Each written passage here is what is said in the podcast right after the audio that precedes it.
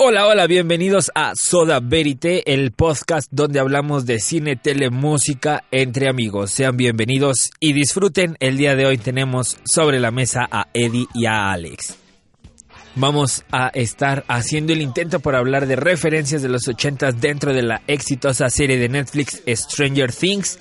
Creo que hablamos un poco más sobre la serie que las referencias, pero esto en el marco del estreno de la tercera temporada. Esperamos que lo disfruten.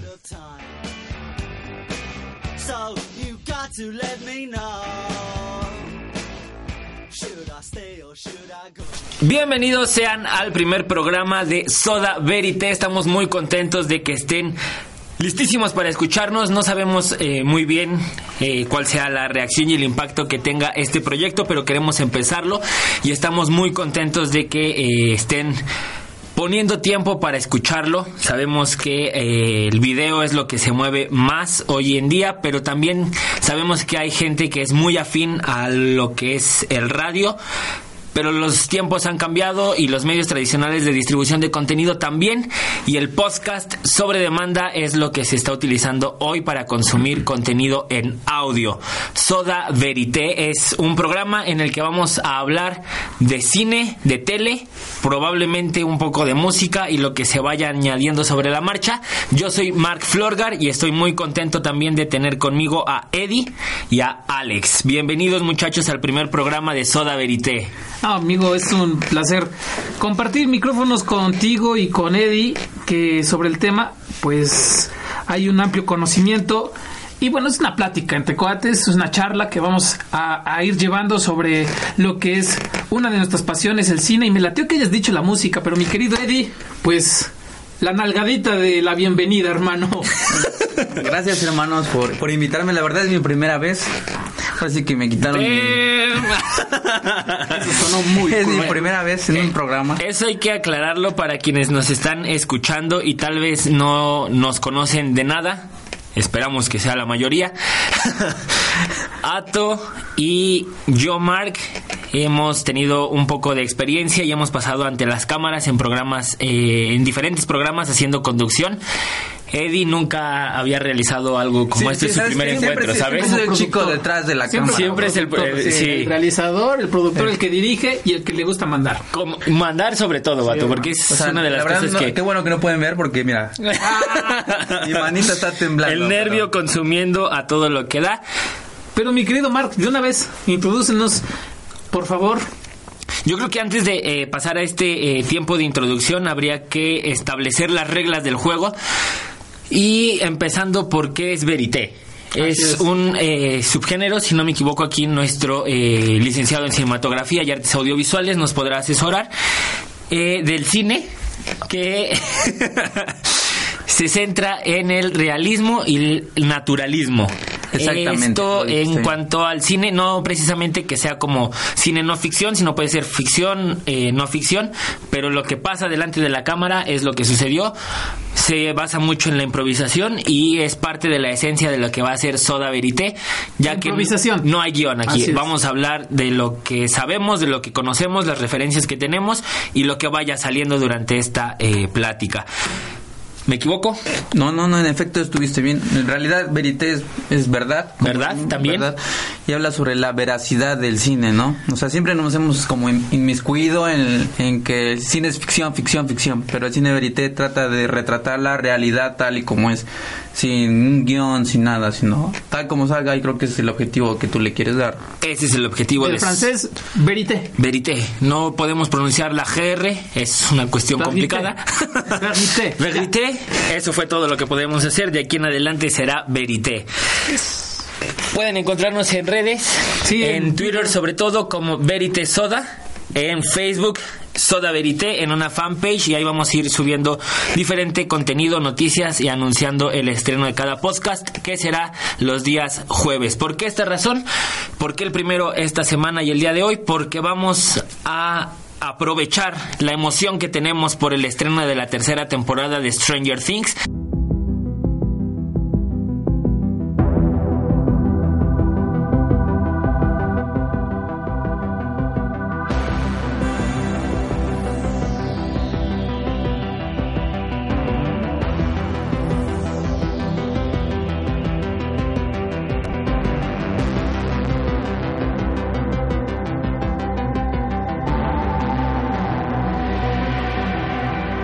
Día de hoy va a ser un especial de películas y referencias cruzadas de los años 80.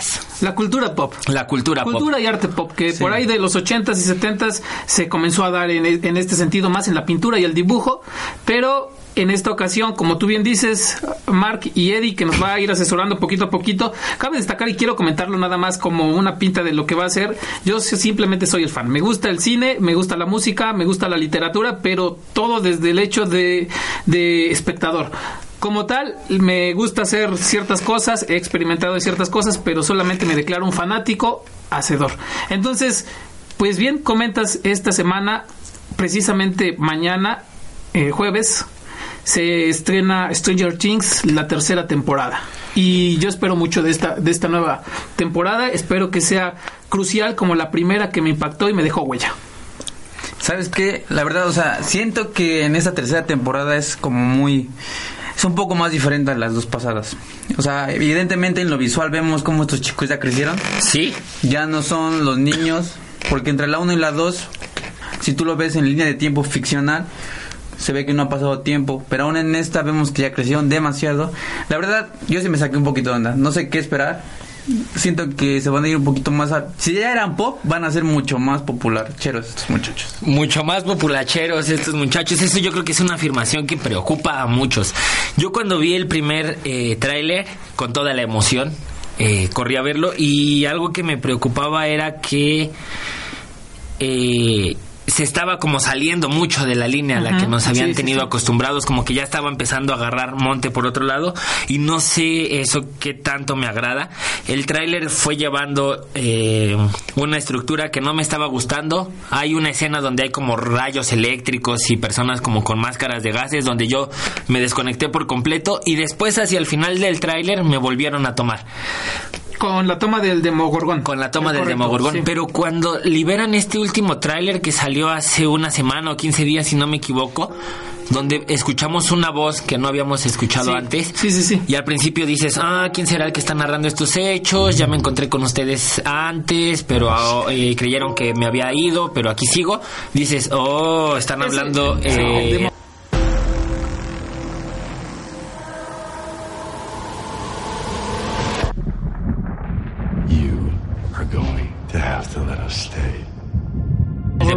Ese primer, eh, eh, ¿cómo le diré? Ese primer vistazo a este personaje que desde la 1 tiene énfasis importante dentro de Stranger Things, me parece un plus para esta, esta versión.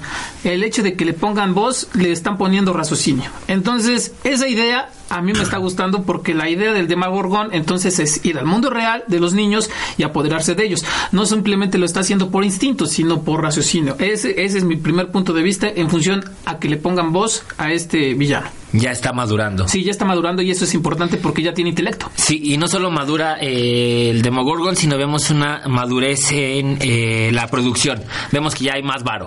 Sí, Entonces bastante, creció mucho la Sí, producción en ese sentido. Los colores todavía no me terminan de agradar. Creo que las primeras dos temporadas fueron más oscuras y aquí veo pastel, colores Sí. muy vibrantes que ya nos va adelantando que se acercan hacia la temporada de los noventas. Sí, eh, pero eso está bien. Sí. Eso está bien porque eh, Eddie lo, lo comentó hace un rato y en el hecho de que los niños van creciendo, eh, la cultura va, va avanzando y lo popular se va haciendo distinto. En los primeros, en el primer... eh, la primera temporada de Stranger Things sí te muestra a unos niños que están saliendo de la pubertad y obviamente su cultura o la cultura pop a la que hace referencia es en función a ese a esa época. Ahora ya los pasteles como en esta en esta temporada sí ya se están viendo marcados y me gusta porque no solo le están dando avance a los personajes, sino también al tiempo. Hay una evolución eh, eh, en ese sentido de- de- del contenido. La verdad, o sea, yo espero que nadie me crucifique aquí. Porque, mira, o sea, yo siento que Stranger Things 1 y 2, para mí es como si hubiera, vieron mi pobre angelito, vieron la 1 y la 2. Sí. La tres. ¿Qué error Y la fue hacer tres, una- y la cuatro. Sí, exacto. ¿Qué error fue hacer eso? O sea, la verdad, mira, sí, al final de la segunda temporada, el último capítulo, hubo pequeños tintes de que algo por ahí estaba escapando, pequeños como señales, pero mira, creo que una, me- la mejor serie es la que sabe hasta dónde terminar y cómo terminar. Y si hubieran terminado en la Ah, 2, eso hubiera sido lo mejor. Eso me gusta. Uf, me, ese me estuvo gusta matona, ¿eh? sí, Eso hubiera sí. sido lo mejor. Pero el- obviamente el dinero, es- aquí ya entramos con un poquito de El engolosine de los productores. mercadotecnia, ¿no? De los productores. ¿Quién? ¿Ya vieron que pegó? Necesito crear más, crear, crear más. Y esperemos no decepcione por tanto dinero invertido y por tanta espera. Y es algo que no se planeó desde el principio. Entonces es una serie que se escribió con una temporada y a ver qué pasa, que sea lo que Dios quiera. Funcionó, ha vendido, se ha vuelto un ícono de la cultura eh, actual, que yo creo que será recordado durante muchísimo tiempo, como seguimos recordando nosotros series del pasado y que han marcado diferentes épocas. Y que mucho de las series contemporáneas, su éxito se basa, como decías Mark, en que el contenido esté escrito desde el principio. Sí. Porque así las series a- al escritor, al creador, le vale requesón literal si, si la productora las parte en series. Porque él ya escribió todo el contenido. La productora ya se encarga de, de, de echarlas a Si las andar parte en partir- eh, Exacto. Pero si esta, como bien dices, que los hermanos eh, Duffer. Duffer la hicieron para una temporada, le salió la segunda de chiripazo, porque para mí la segunda temporada no es mejor que la primera. No. No es mucho mejor. Y la tercera espero que no sea eh, el churro para el nombre o para la marca Stranger Things. Espero. Yo sí tengo expectativas altas de esta película. O sea, mira, Serie. sin Serie, ver, perdón. sin ver la tercera temporada, yo sé que viene una cuarta temporada. Se los puedo apostar. Y yo puedo saber que probablemente no me guste. Exactamente. Porque le ha pasado a Netflix un par de ocasiones. Recordemos, Netflix es quien lo está distribuyendo. Re- The Rain fue Ah, una serie que le echaron a perder recientemente. Uh, ¿quién lo dijo? la ¿Quién segunda temporada se cayó muy feo. Pero tenemos otras que Imagínate, Desde funcionan. la segunda temporada. Desde la, primera sí funcionó. La primera funcionó. Pero, ¿sabes porque se escribió una. Netflix que todas sus series están yendo a pique para abajo. No todas. Dime, dime cuál. Dark. Dark, Dark Brother, recomendación apenas de va en la segunda este, temporada, dicen deja que pase Pero la ya, segunda. ya anunciaron la tercera. ¿Y qué pasa aquí? Mira, Que- por ejemplo, vamos a plataformas. ¿Cuáles son las icónicas de HBO? eh, Juego Juego, de de Tronos. ¿Cuál más? Game of Thrones. Este. Eh, God- God- American Gods, dioses americanos. no, ese no es de Ah, HBO, ese es de Amazon. Amazon ¿Qué es lo que pasó con Game of Thrones? La- ¿Cuántas temporadas fueron? ¿Ocho? Ocho. ¿Ocho? O sea, la, la gente lo dice, eh, hubo mucha crítica. El Las meme del primeras- caballo. ajá, las primeras temporadas, bien, bien, fun. Y como era la más icónica, empezaron a estirarla y a estirarla, a estirarla, hasta ¿Pero que qué fue lo quedó que en basura. pasó? Entonces siento que Netflix está haciendo lo mismo con esta. Sí, sí, sí, tienes toda la razón. Pero también ahí el escritor de, del Juego de Tronos se quedó hasta cierto punto y no, des- no, no ha hecho el desenlace. No terminó la novela. La novela está por- este, sigue está por escribiendo, sí. Y los escritores de HBO, el dinero, la, mercado, la mercadotecnia y la presión de, del- de la empresa HBO, pues obviamente hizo que hicieran el cierre y fue una basofia. Literalmente mucha gente quedó decepcionada Sí. del final. Yo vi el final y de verdad es un asco porque se la sacan de la manga. Y la sacaron de... Ya era para ayer. Sí. Hay un montón de errores técnicos, errores de continuidad, eh, esta situación Inclusive donde hay exportación en la elementos... película, ¿eh? En- En cuestión técnica, Sí. se han quejado muchísimo de Capítulos oscuros. Capítulos oscuros. Sí. Sí. No oscuros de que la temática sea oscura, sino que se veían oscuros en las pantallas. Y esto es muy grave porque no es como que, ah, es por el tipo de donde se está proyectando que se ve oscuro. Porque se lanzó en una plataforma de streaming que la gente lo podía reproducir en pantallas de todas las marcas, en teléfonos de todas las marcas y en todo se veía oscuro. Y en esta ocasión con eh, Netflix también hemos visto, eh, quiero retomar un poco lo de Dark porque es una serie que se escribió de principio a fin y solo se ha ido liberando por temporadas. Entonces, Lo una que ya implica un éxito, eh, Lo que ya mí implica un éxito. porque una serie tan complicada, recordemos que tiene muchos saltos en el tiempo, pasado, futuro, pasado, futuro. Los personajes se encuentran con ellos mismos. Si la hicieran como de, ah, la primera funcionó, vamos a escribir la segunda, no sale. ¿Por qué entonces, y regresando al tema de Stranger Things y, preguntarle a, Eddie, que también es parte de, su trabajo y de lo que estudió, ¿por qué tuvo ese, ese, eh, ese éxito? No solo la primera temporada, sin, sin meter la primera temporada. La segunda temporada siguió con el éxito de- del tema, de Stranger Things. Siento que Stranger Things es como... Es un parteaguas. O sea, podrás ver películas de los 80, podrás ver Sí. Cosas de ciencia ficción. Casi nadie le había tocado como ellos. Ellos iniciaron y o sea, fueron precursores en plataformas de streaming para series. O sea, lo- habías visto estos temas en películas, ¿no? Sí. Todas las de ochentas, todo esto de sci-fi. Pero en realidad fueron los primeros y es como... Este, levantas la piedra y ya salen miles de series así. Sí. Porque ya lo hizo uno y va a ser dos, tres, cuatro, cinco. Sí. Yo creo que por eso radica el éxito. O sea, Game of Thrones, Amazon. Que pega primero, pega más fuerte. Que es exacto. ahí donde yo quisiera y estaría en contra de ustedes que no les va a gustar esta tercera temporada, más de Eddie, porque él lo ha dicho más abiertamente. Siento que sí va a pegar y va a seguir siendo un icono y, y va a gustar. Creo que el gancho. El gancho importante es El gancho que- al hígado va a ser el cambio de temporada, los 90. Los 90. Van a abrazar otro tipo de público. Y está padre. Y No, se no, van a enganchar otra vez. No digo que sea mal. sino Simplemente va a ir decayendo lo bien hecho que está. O sea, en la primera temporada yo puedo decir, increíble, wow. Sí. En la segunda hay personajes que dices, ¿para qué los metiste? Si ni siquiera trascendieron en la historia. O sea, Que van a estar si- en la si tú- tres, Por eso, Pero- o sea, los metieron para la tercera. Pero me estás enseñando la segunda. ¿Para qué me metes a alguien en la segunda si no me está aportando nada? Es como, como diríamos, paja.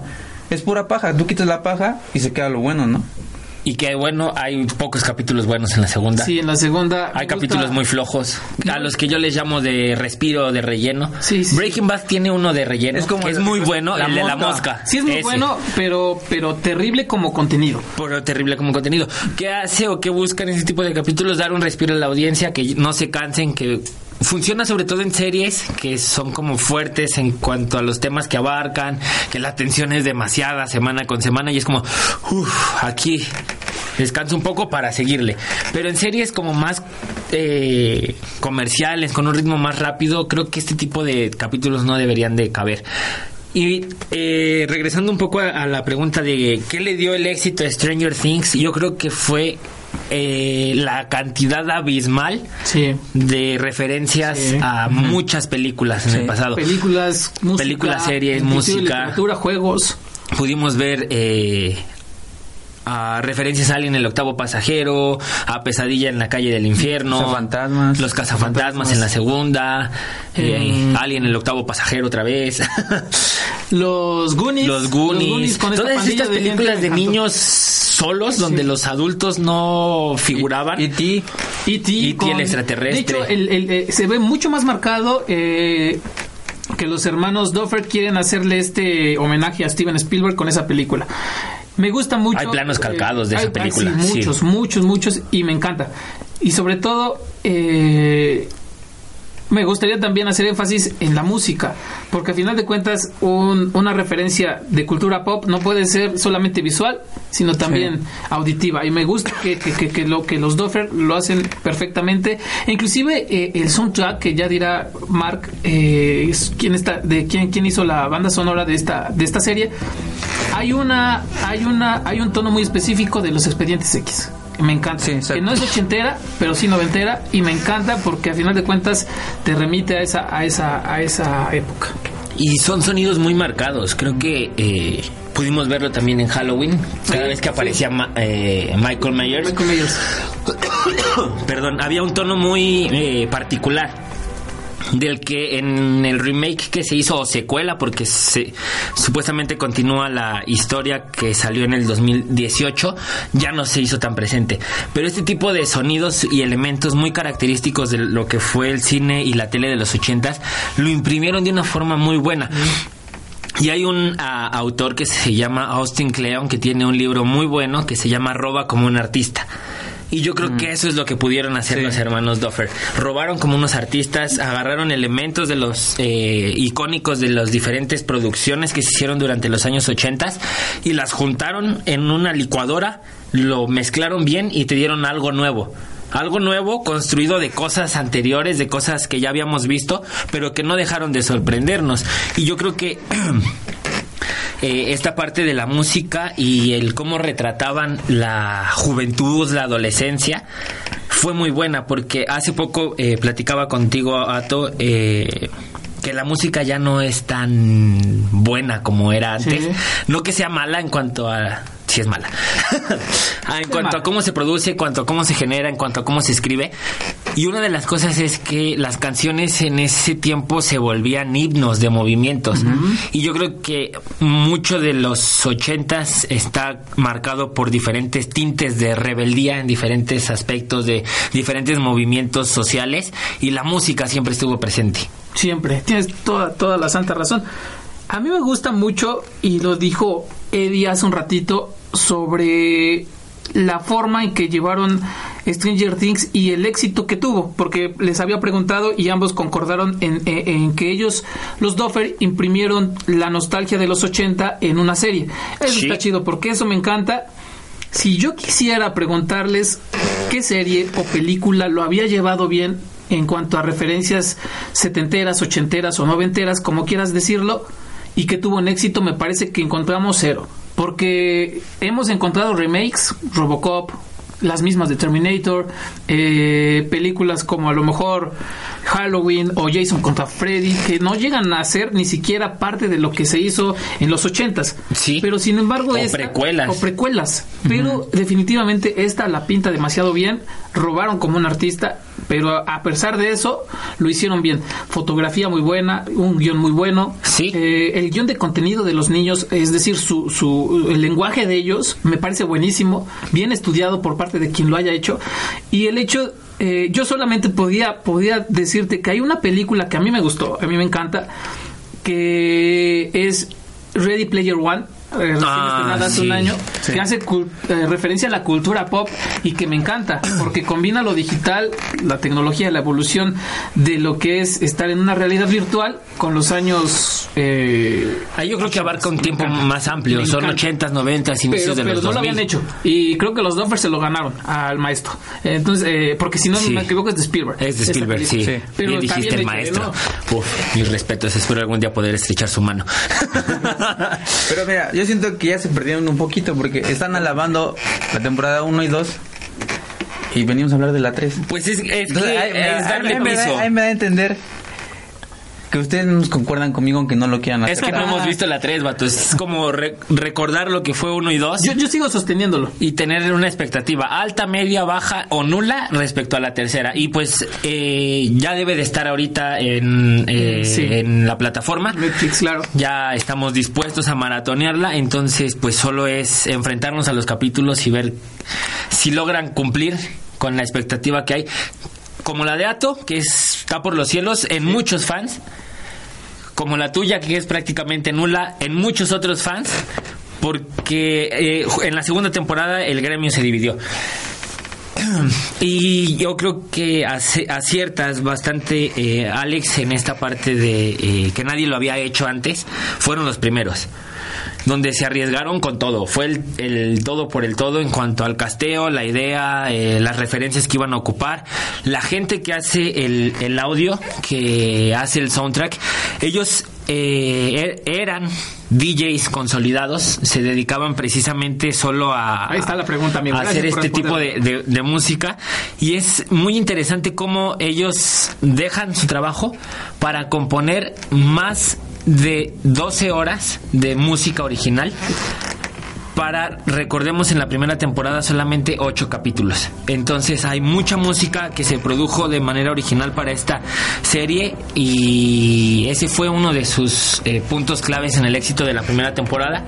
La segunda temporada aflojó un poco, tuvo muchas más referencias a la cultura, yo creo que demasiadas, que fue lo que pudo haberle dado en la torre un poco, y ahora pues esperar la, la tercera. La verdad espero que me calle la boca la tercera. Pero recuerdo mucho algo que me decía un profesor cuando estaba haciendo la carrera es que cuando se te acaba la historia, se te acaba el cerebro, empiezas a adornar de más.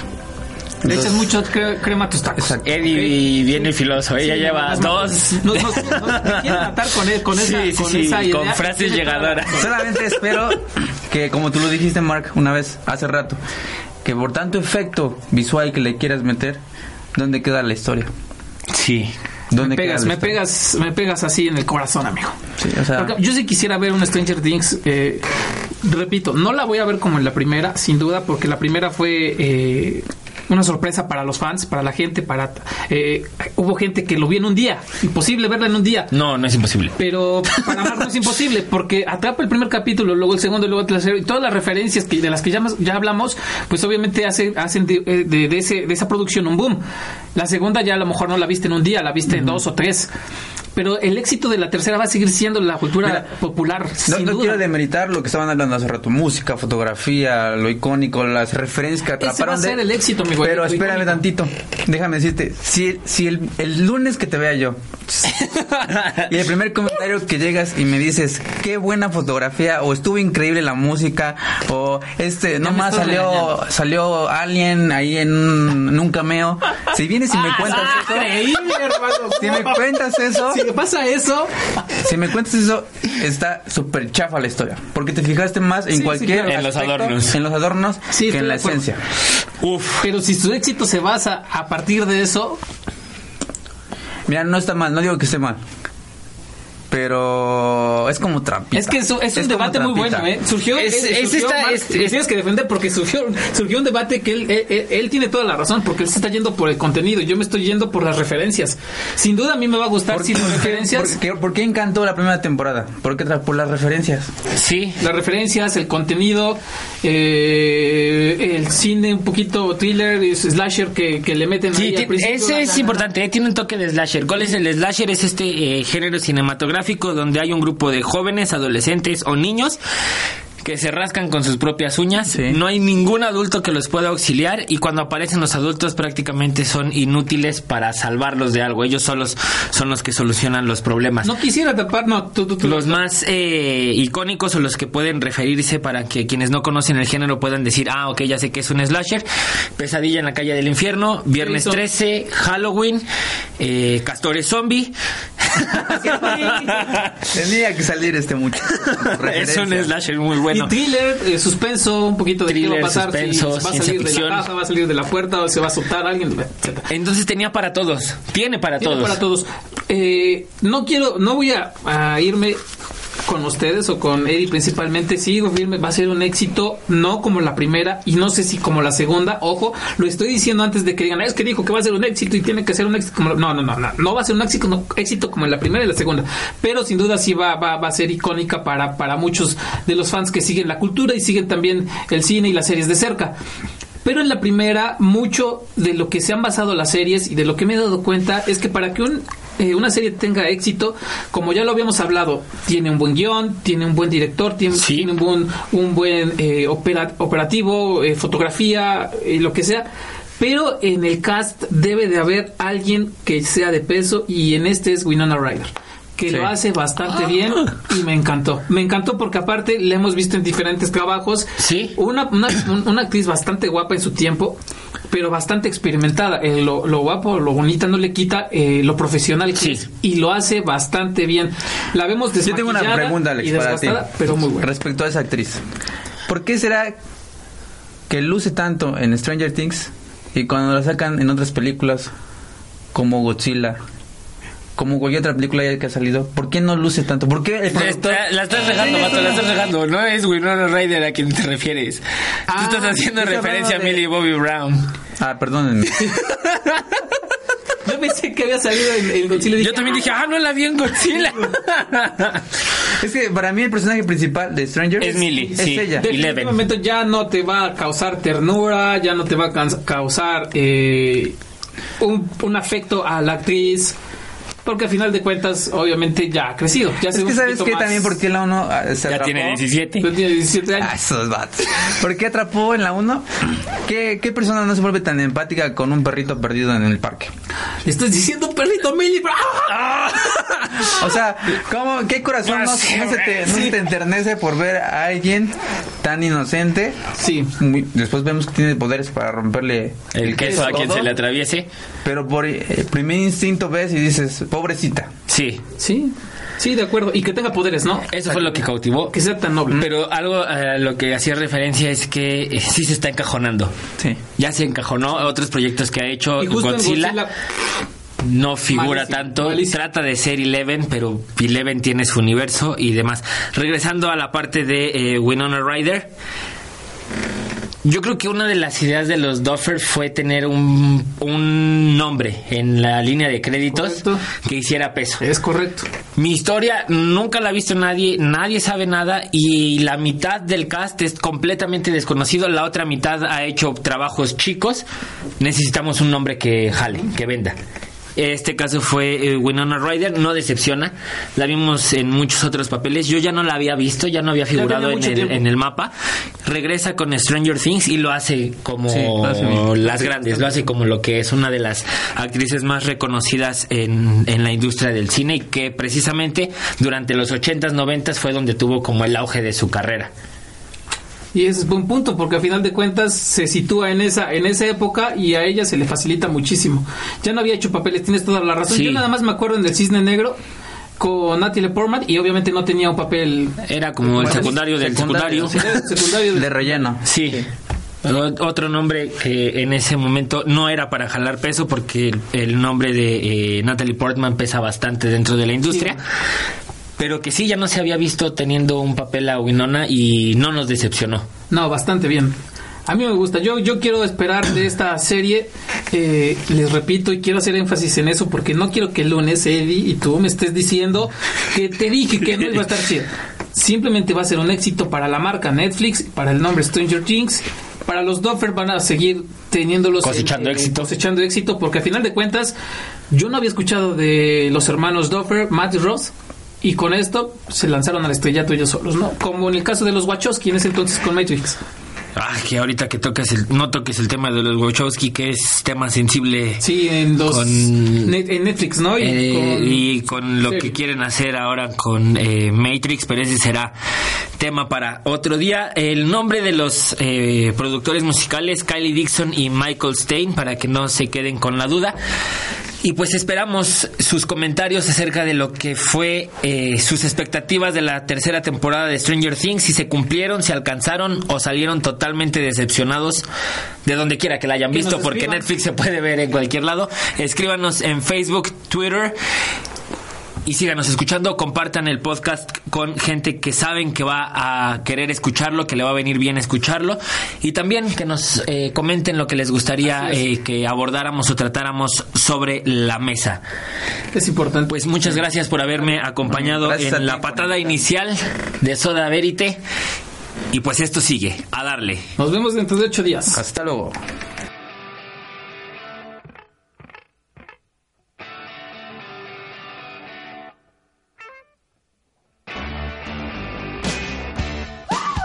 Muchas gracias por haber escuchado hasta este punto el podcast del día de hoy. Te invitamos a que nos sigas en redes sociales. En Twitter nos encuentras como Verite Soda y en Facebook nuestra fanpage es Soda Verite.